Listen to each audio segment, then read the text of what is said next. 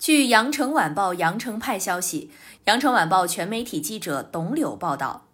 一月七号，广东省高级人民法院对顾雏军申请国家赔偿案作出决定，决定赔偿顾雏军人身自由赔偿金二十八点七万余元，精神损害抚慰金十四点三万元，返还罚金八万元及利息。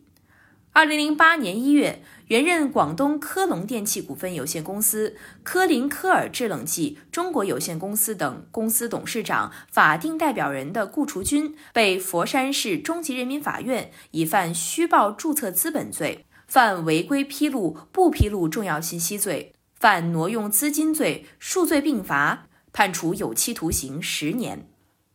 二零零九年三月，广东省高级人民法院维持原判。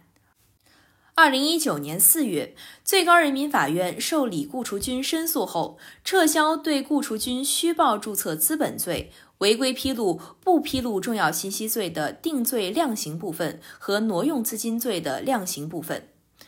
二零二一年一月，广东省高级人民法院依法受理顾雏军提出的国家赔偿申请。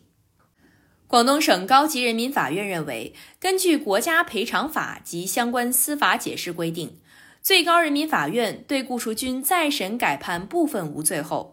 审判机关应对顾雏军超刑期羁押造成的人身自由及其精神损害给予赔偿。被撤销罪名的罚金被撤销后，应对已执行的罚金依法予以返还并支付利息。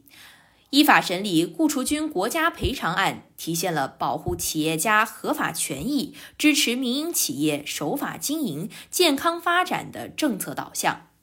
感谢收听羊城晚报广东头条，我是主播于彤颖。